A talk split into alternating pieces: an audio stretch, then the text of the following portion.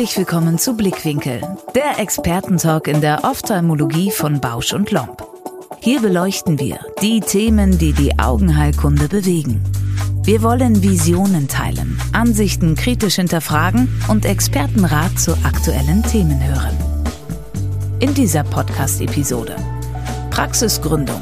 Wofür stehe ich mit meiner Augenheilkunde? Dr. Florian Kretz im Talk mit Dr. Laszlo Kirali. Augenchirurg und Mitgründer der Smile Eyes Gruppe. Gemeinsam sprechen sie über Beweggründe einer Selbstständigkeit im Bereich der refraktiven Chirurgie, was die Grundvoraussetzung für Wachstum ist und was Alufelgen für das Auto mit moderner Augenheilkunde zu tun haben. Augen zu und reinhören. Herzlich willkommen bei Blickwinkel, der Expertentalk der Ophthalmologie von Bausch und Lomb. Und ich freue mich heute sehr, meinen guten Freund Laszlo Kirali begrüßen zu dürfen. Laszlo. Herzlich willkommen im Podcast. Wir steigen auch direkt ein. Praxisgründung. Lieber zu groß als zu realistisch denken oder wie ist da deine Einschätzung dazu? Also wir sind immer gut gefahren, keine Luftschlösser zu bauen. Das heißt, ja, nicht mit Fantasieannahmen zu planen, sondern immer doch realistisch zu bleiben. Aber wenn du jetzt auf die Größe gehst, ist es eher so, ich habe ja auch mit anderen gesprochen, dass man größer planen sollte, als man denkt? Oder sagst du, nee, wir bleiben ganz realistisch, wir planen nicht zu groß, wir planen es genauso, wie wir es brauchen? Lieber zu klein als zu groß oder ist es eher andersrum? Man muss aber gucken, wo man steht. Ne? Ist man Anfänger, äh, macht man sein erstes Zentrum auf oder macht man das zehnte Zentrum auf?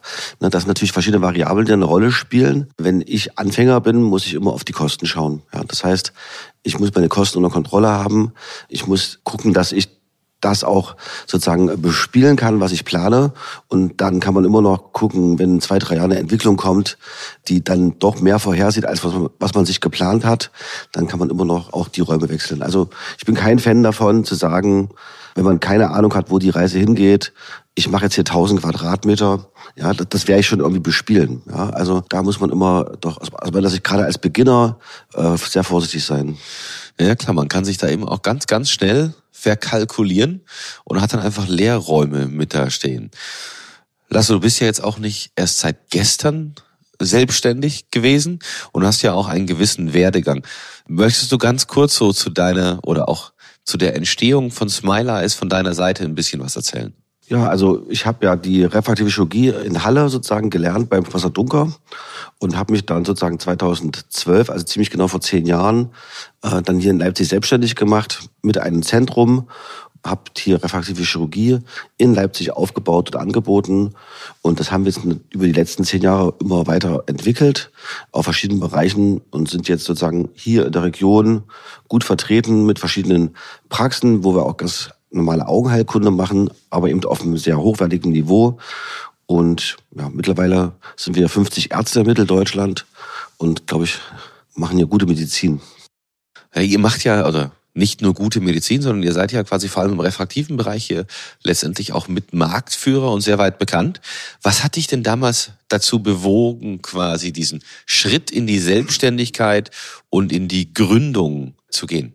Wie gesagt, ich war ja damals in Halle und was mich immer so ein bisschen geärgert hat, dass wir in Halle sozusagen äh, Patienten nicht nach Halle bekommen haben aus Leipzig. Und da habe ich gesagt, okay, dann, wenn der Profit nicht zum Berg, Berg kommt, dann müssen wir eben äh, nach Leipzig gehen. Und das war dann sozusagen die Überlegung, dass wir gesagt haben, wir gehen nach Leipzig, haben uns das Marktumfeld hier angeschaut und fanden das eigentlich relativ gut. Und das war eigentlich die Motivation, sozusagen nach Leipzig zu kommen. Ich bin ja gebürtiger Hallenser sozusagen, kenne hier die Region, äh, bin hier zu Hause und deswegen wusste ich auch, worauf ich mich einlasse. Und dann war einfach klar, es muss Leipzig sein.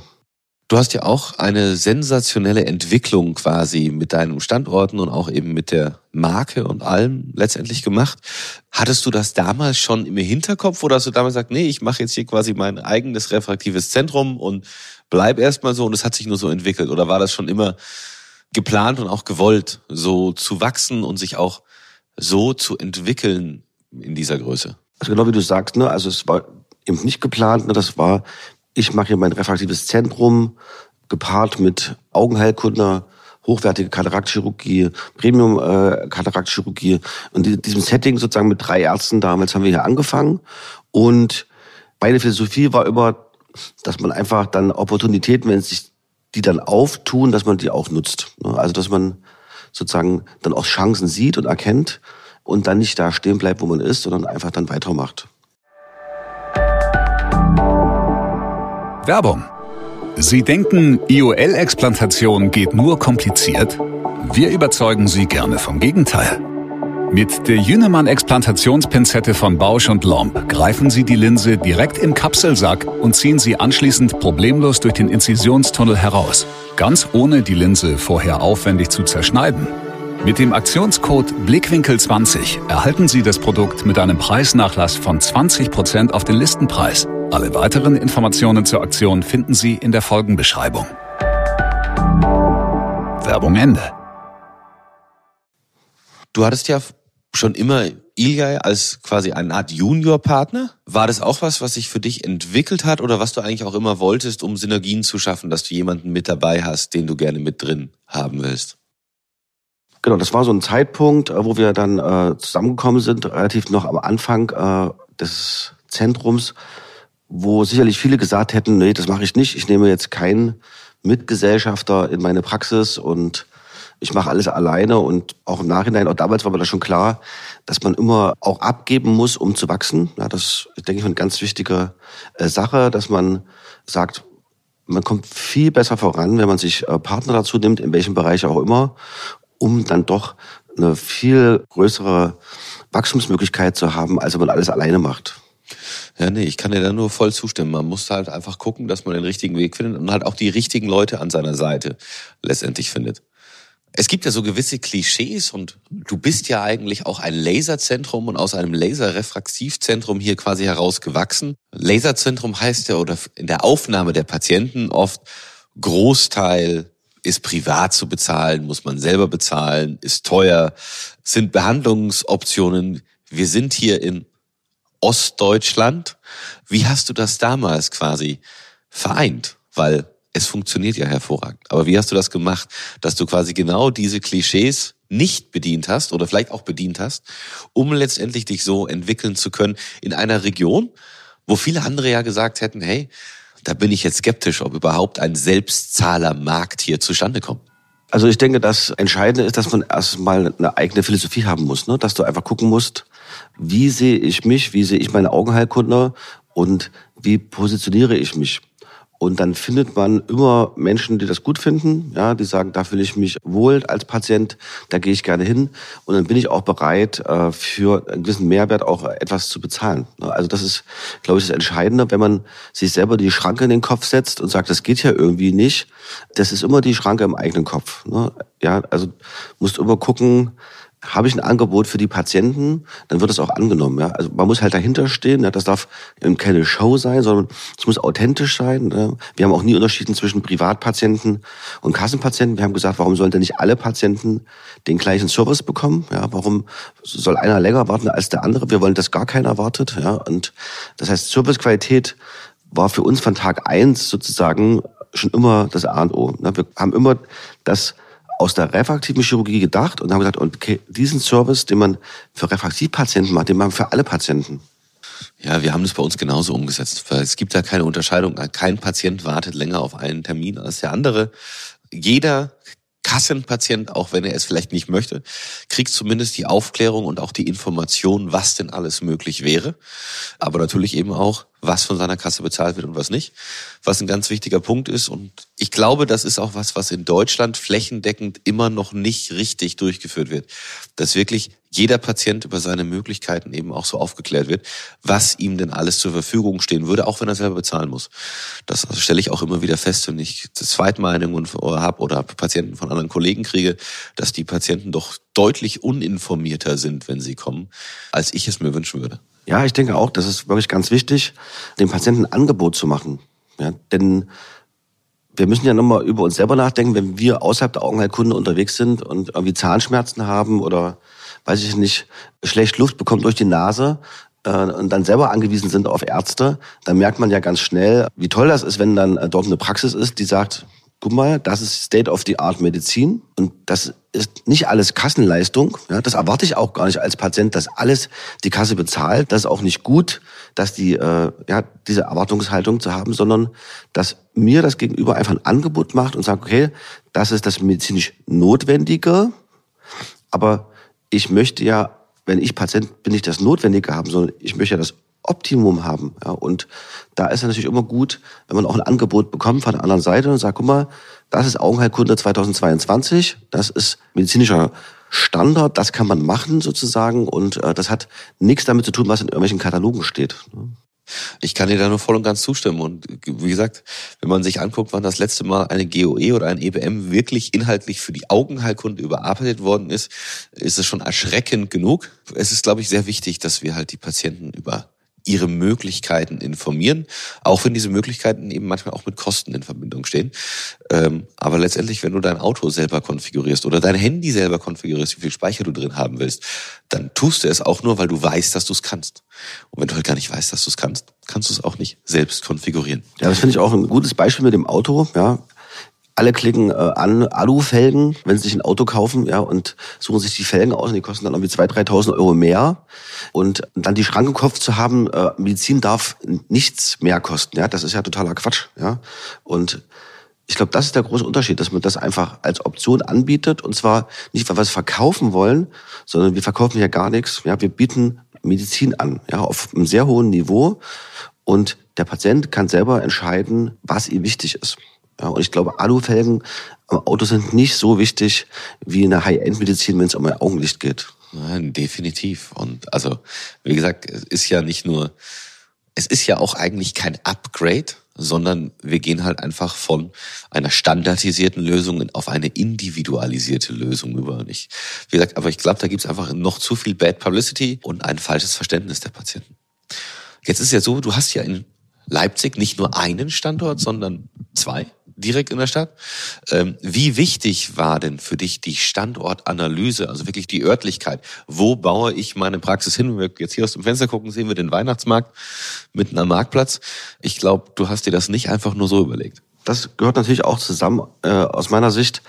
Das Angebot, das medizinische und das Ambiente und, und die Location, das muss irgendwie auch alles zusammenpassen. Ne? Also ich kann jetzt nicht im, im Gewerbezentrum sitzen ich kann jetzt nicht im Gewerbezentrum sitzen und sagen, ich mache jetzt hier die Premium State of the Art Augenheilkunde und nebenan ist dann der Ikea oder die Autowerkstatt oder was auch immer. Ne? Also der Patient möchte das ja auch erlebbar machen. Ne? Ich sage immer, ich kann dem Patienten schlecht erklären, was ein 6D oder 7D Eye-Tracker ist. Ne? Ich muss es schon irgendwie für ihn erlebbar machen, dass er merkt, hier ist High-End-Medizin. Das geht natürlich beim Standort schon los. Jetzt ist ja so, du bist ja nicht nur quasi mit deiner ganzen Strategie deiner Standort führen, sondern letztendlich aber auch wirklich halt in der Technologie am Patienten. Gerade was eben den Einsatz des Femtosekundenlasers angeht. Einer der ersten, die damals Smile mit angeboten haben. Einer der ersten, die damals die Femtokatarakt mit angeboten haben.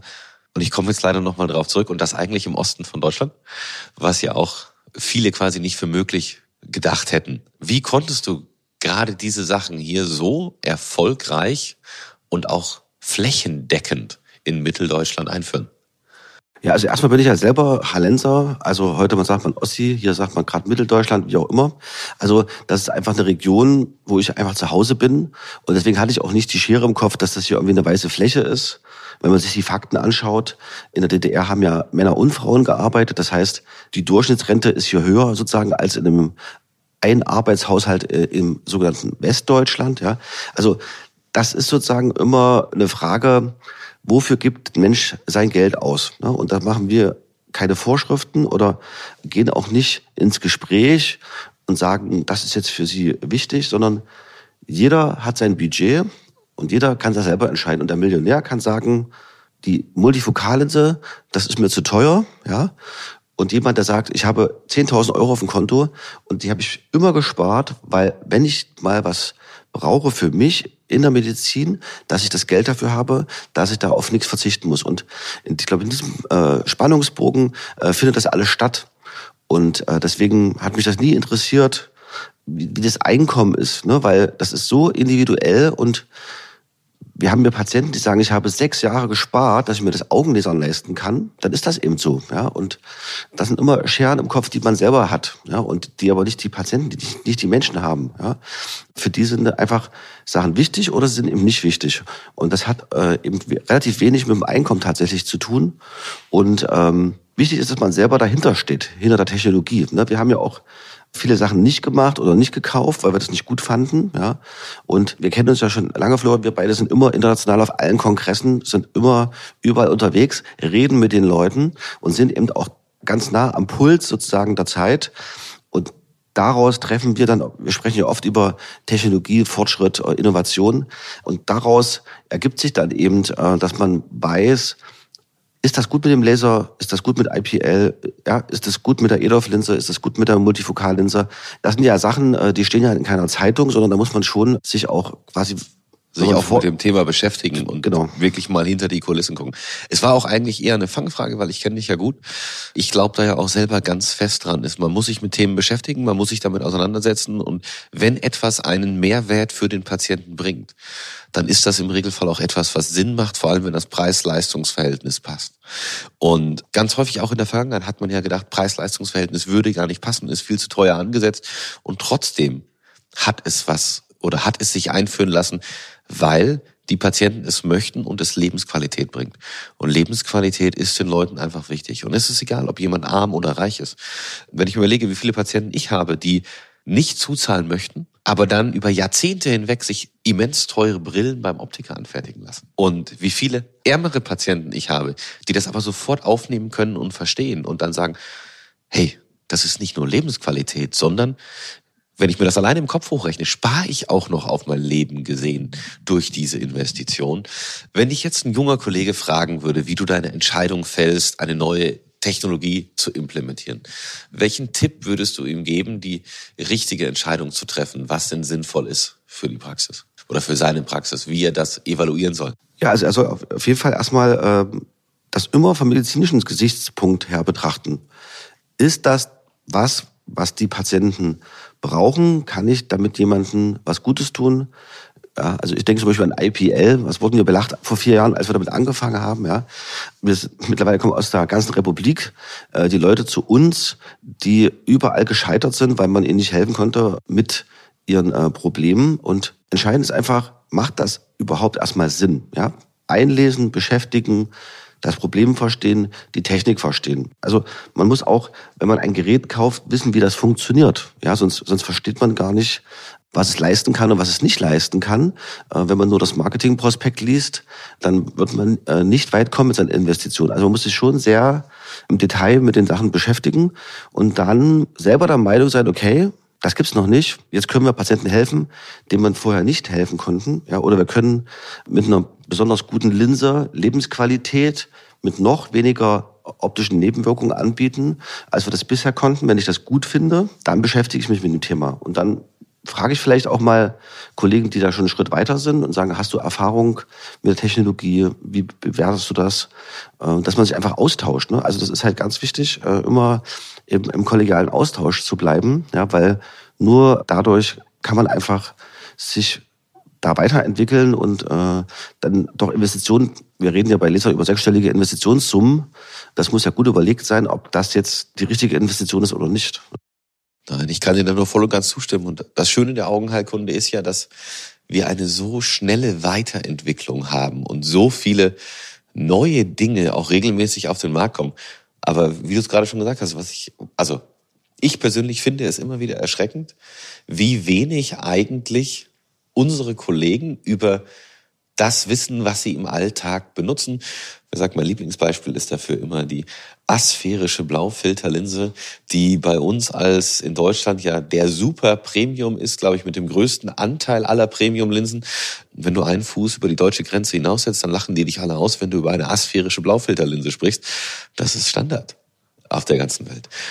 Und da liegt eben auch viel mit dran, dass die Leute sich halt nicht über die Möglichkeiten und wie Diagnostik oder ein Gerät oder ein Medizinprodukt funktioniert, informiert haben. Ähm, und dass es da eigentlich viel, viel mehr gibt, wenn man halt auch drüber Bescheid weiß. Ähm, was war denn für dich bisher deine größte Herausforderung, die du beruflich quasi meistern musstest und wie bist du die angegangen? Gute Frage. Also die größte Herausforderung war natürlich schon, sich selbstständig zu machen, sozusagen auf eigene äh, Rechnung zu arbeiten und sich zu überlegen, macht das Konzept Sinn? Trägt sich das? Man lernt dann, was es zum Beispiel heißt, Verantwortung für Mitarbeiter zu haben, was man ja vorher nicht kannte als Angestellter, äh, dass man weiß, wenn ich jetzt hier zehn Mitarbeiter habe, die verlassen sich darauf, dass ich das weiß, wie das hier funktioniert und dass wir hier auch jeden Monat Gehalt zahlen können.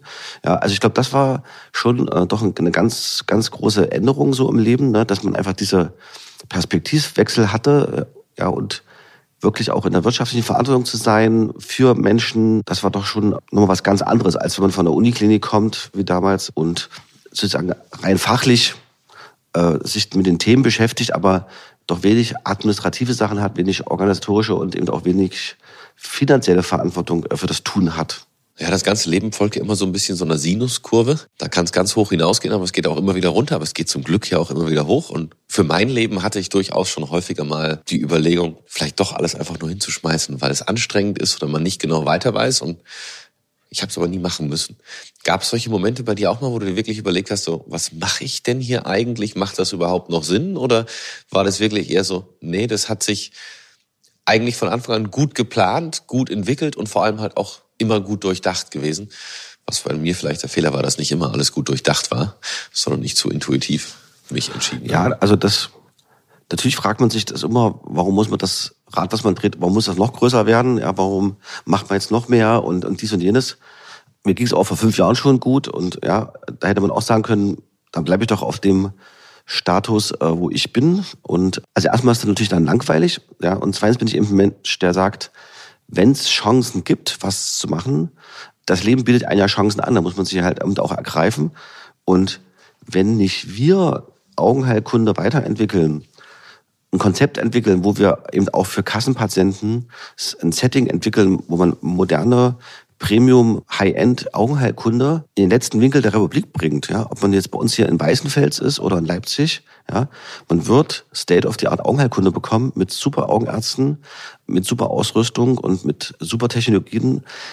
Das ist ja auch so, wo man sagt so, das ist schon Ansporn, ne? dass man sagt, ähm, wir wollen das halt ausrollen und sagen, da, wo wir sind, machen wir hochwertige Medizin für den Patienten, haben äh, attraktive Arbeitsplätze für Mitarbeiter, die dann einfach sagen, da würde ich gerne arbeiten. Also das ist so den Ansporn, den man hat, auch wenn man mal sagt, so pff, es ist alles doch ganz schön viel Orga und äh, viel Stress und äh, warum tue ich mir das eigentlich alles an? Ich brauchte das ja eigentlich gar nicht.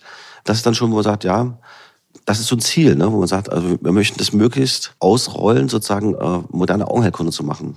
Ich glaube, gerade mit dem Thema Langeweile hast du es auch genau bei mir richtig getroffen. Meine größte Herausforderung ist, dass mir nicht langweilig wird. Dann macht man halt mal Sachen, man fällt mal auf die Nase, man steht dann halt wieder auf und macht einfach weiter. Und Augenheilkunde ist ein super Fach. Ich finde, es gibt nichts Schöneres und es ist fast mehr Hobby als Beruf. Und glücklicherweise auch noch ein Hobby, mit dem man auch ganz gut leben kann. Man kann da halt einfach ganz, ganz viel bewegen und man kann halt wirklich auch auf dem Bauernhof in der letzten Ecke den Leuten eine Möglichkeit geben, dass sie einen schöneren Alltag haben. Und da freuen sich dann nämlich immer zwei. Der Patient, der den Vorteil hat, aber auch ich, der Arzt, der den Vorteil dahin bringen kann. Deswegen ist, äh, wir haben schon einen, einen quasi einen sehr schönen Rohdiamanten mit unserem Job gefunden, den man halt einfach nur richtig zuschleifen muss und manchmal geht halt auch die Schleifmaschine kaputt, dann muss man halt eine neue Lösung dafür finden. In den letzten Jahren deiner Selbstständigkeit, wenn du so zurückblickst, gab es irgendwelche Sachen, die dich wir lassen jetzt mal die deutsche Politik außen vor, die dich positiv oder negativ überrascht haben? Irgendwelche besonderen Momente, wo du sagst, damit habe ich gar nicht gerechnet, war doof? Oder wow, da bin ich jetzt echt quasi das hat sich deutlich besser entwickelt, als ich es mir erhofft hatte. Das hatten wir natürlich äh, jetzt mit den Maßnahmen der Bundesregierung zur Einschränkung der Corona-Pandemie, wo ja niemand wusste, wo geht das eigentlich hin das dann dazu geführt hat, dass die Brillen alle beschlagen im Winter. Ja, das haben wir da auch nicht am Tag eins gesehen. Und dass das halt so einfach so einen Mega-Effekt hatte, dass die Leute gesagt haben, jetzt reicht's, also jetzt jetzt, also ich habe schon immer drüber nachgedacht, übers Augenlesern, aber jetzt mache ich das einfach mal, weil es geht mir so auf die Nerven. Ja, das war, glaube ich, also letzten paar also eine der größten Überraschungen. Ja, das haben ja weltweit alle Augenzentren ähm, mitbekommen, dass es so war. Das wäre nicht nur in Deutschland so. Und äh, das war wirklich nicht vorhersehbar. Ja, gerade wo man dann als dann also die Panik äh, losging, wo dann die Menschen nicht wussten, wofür das mal hin, wo wir das mal hinführen gibt jetzt gar keiner mehr Geld aus äh, für Lifestyle-Chirurgie oder das war eine sehr große Überraschung, ne? dass einfach der refraktive Markt, ja, auch gerade in Nordamerika, nur LASIK sozusagen äh, gemacht wurde und da gab es ja noch, Smile war ja noch nicht so ein Thema. Es hat also wirklich global da wirklich nochmal einen richtigen Schub gegeben, dass äh, refraktive Chirurgie überhaupt wieder ein Thema wird. Ne? Dass also in vielen äh, Ländern, wo der Markt für Chirurgie doch recht stagniert hat und wenig Wachstum gab, äh, war das nochmal so ein richtiger Katalysator. Und die Leute merken jetzt eben auch, ja, gerade mit den modernen äh, Augenlaserverfahren, wie easy das eigentlich ist. Ja, also ist man da, also das ist jetzt ja, wir sind ja nicht mehr vor 30 Jahren, wo das alles experimentell war, wo man irgendwie ganz mutig sein musste, weil man irgendwie in eine Uniklinik gegangen ist, ja, und dann eigentlich gesagt wurde, das ist schon experimentell, was wir machen, das äh, wird schon irgendwie gehen, sondern wir haben reproduzierbare Ergebnisse und mit, mit Langzeitbeobachtung und das ist irgendwie so ins Bewusstsein gekommen, ja, durch die, diese ähm, Masken, Brillenbeschlagen Zeit, äh, die wir hier durchlebt haben.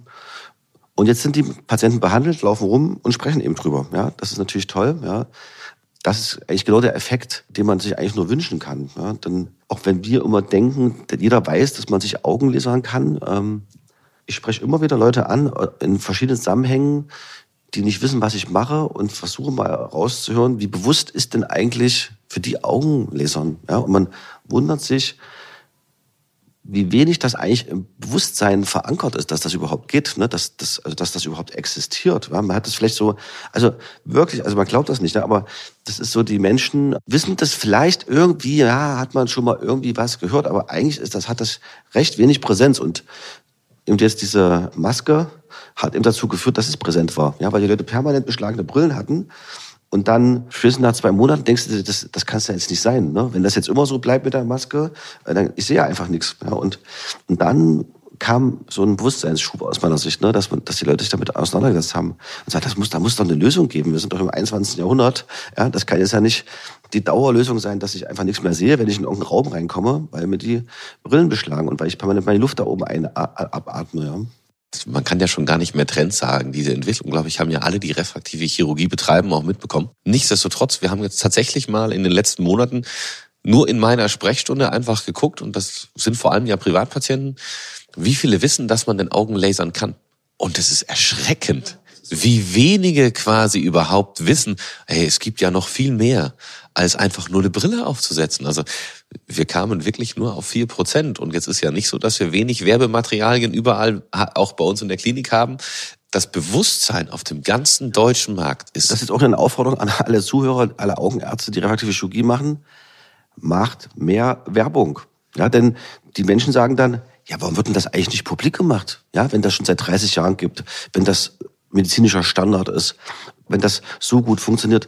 Ja, und die Menschen erwarten ja, also von uns, ja, und das ist auch eine Aufforderung an die Industrie, hier mehr zu tun, ja, einfach dafür zu sorgen, dass man in aller Munde ist, ne, dass man einfach, dass man das einfach transportiert, ja, und das kostet halt alles Geld, klar, aber das ist Werbung, die jeder aus meiner Sicht machen sollte, der das, das Verfahren durchführt um möglichst viele Menschen darüber zu informieren, dass das gibt, dass sie sich mal Gedanken machen können. Und das müssen wir auf allen Kanälen, äh, ob Ärzte oder Industriepartner, sollten wir äh, das machen. Die Industrie sagt ja immer gerne, sie machen nur B2B, ja, und wir sagen, nein, ihr müsst auch an den Patienten ran, an den, an den Menschen, der draußen rumläuft. Ihr müsst denen das erzählen, dass das gibt. Ja, und das hat jetzt überhaupt nichts mit, mit kommerziellen Erfolgen zu tun. Das ist einfach, wir lieben das ja, was wir machen, ja. Und es ist dann so schade, dass viele Menschen das gar nicht wissen und dann sagen, wie oft kennst, hast du den Spruch schon mal gehört? Das hätte ich schon vor zehn, zehn Jahren machen sollen. Ja? Wie oft hören wir das? Ja? Und sagst du, hm. 95 Prozent ja, oder genau. noch mehr, so, die, die so. wir behandelt haben. Ja, genau. Und das ist doch ärgerlich. Ja? Ähm, das, das muss doch einfach das neue Normal, äh, wurde ja, der Begriff wurde ja auch jetzt geprägt. Ja, das neue Normal sollte eben sein, dass es Brille oder nicht Brille, das ist einfach eine Entscheidung, die man äh, treffen soll. Ja, Brille ist ja auch nicht schlecht, wir reden die ja auch nie schlecht. Aber wenn einen das nervt, dann sind wir ja da und dann sollte man auch zu uns kommen. Das muss man eben wissen. Ne? Also wie gesagt, ich würde da sogar noch einen Schritt weitergehen. Nicht nur, es sollen die es bewerben oder die drüber sprechen, die es tun. Eigentlich muss es jeder von uns, auch wenn er es nicht tut, ansprechen und dem Patienten die Möglichkeiten aufzählen. Und es ist fast schade, dass wir sogar Gesetze haben, die uns dazu verpflichten, dem Patienten alle Möglichkeiten zumindest zu erklären und die leider halt anscheinend nicht umgesetzt werden, weil die das Wissen über die Möglichkeiten der Patienten einfach noch so gering ist. Genau. Dann vielleicht dazu nochmal zwei Fun Facts für Augenärzte, die das nicht machen, refraktive Chirurgie. Das eine ist, es gibt eine große epidemiologische Studie, die auch im ICS publiziert wurde, dass weiche Kontaktlinsen tragen einfach viel gefährlicher ist, als sich die Augen zu lasern. Ja, so das muss Und ich ein klar großes machen. Umweltrisiko. Ja, wie, wie viele konservative Augenärzte haben Jahrzehnte äh, Kontaktlinsen verschrieben, ja und angepasst, ja, und hatten damit ja nie ein Problem. Wo wir jetzt wissen, das ist viel gefähr was sie da gemacht haben, ist gefährlicher, äh, als sich die Augen lasern zu lassen. Und das Zweite ist, es gibt keine Berufsgruppe, die mehr refraktive Chirurgie an sich gemacht hat als operierende Augenärzte. Das ist die Berufsgruppe mit der höchsten Quote an refraktiver Chirurgie. Ja, das äh, kennst du ja auch. Äh, Wir kennen ja unsere Kollegen da. Unser gemeinsamer Freund Detlef hat sich ja sogar selber gelesert. Ne? Das war ja sehr spektakulär. Ähm, also fand ich eben auch gut, ne, weil das mal ein Element ist, Leute zum Nachdenken zu bringen. So, mal, guck mal hier, ich, ja, ich lege mich jetzt selber unter den Leser, ich mache das jetzt mal, damit ihr mal versteht, das, was wir hier machen, das ist äh, medizinischer Standard und das mache ich auch bei mir. Wir haben auch bei uns ja ganz viele Mitarbeiter, die entweder äh, Fakelinsen haben oder Laserchirurgie an den Augen haben und das ist so, bei uns ist das ja normal, ja, aber das ist, wie du schon sagst, ja, das ist schon recht, ne? jeder muss darüber reden. Äh, nicht nur die, die es machen, sondern man muss sagen, ey, hey, ihr macht es zwar nicht, aber ihr seid doch Augenärzte, ihr könnt es doch beurteilen, ja, und ihr hattet mit Kontaktlinsen keine Probleme und ihr kennt doch uns und ja, sprecht mal drüber mit eurem Patienten. Ne? Ja, wie gesagt, ich habe selber meine Mutter, meine Frau und meinen Sohn operiert. Ich glaube, man muss einfach mehr drüber sprechen und man sagt ja auch immer so schön, tu Gutes und rede drüber. Das trifft nicht nur für die Wohltätigkeit zu, sondern auch eigentlich für unseren Alltag. Laszlo, vielen lieben Dank. Florian, vielen Dank, hat mir sehr viel Spaß gemacht. War ein ganz klasse Gespräch mit dir und es können jetzt alle wieder die Augen aufmachen und wir freuen uns auf die nächste Episode von Blickwinkel, der Expertentalk der Ophthalmologie von Bausch und Lomb. Vielen Dank fürs Reinhören. Empfehlen Sie uns gerne weiter. Und um keine Folge mehr zu verpassen, nutzen Sie die kostenlose Abonnierfunktion unseres Podcasts. Wir freuen uns auch über Ihr Feedback. Welche Expertinnen und Experten sollen zu Wort kommen? Möchten Sie selbst vielleicht auch ans Gastmikrofon? Oder welche Themen braucht es unbedingt im Blickwinkel-Podcast? Dann schreiben Sie uns eine E-Mail an die Adresse blickwinkel.bausch.com. Bis zur nächsten Folge von Blickwinkel, der Expertentalk in der Ophthalmologie von Bausch und Lomb.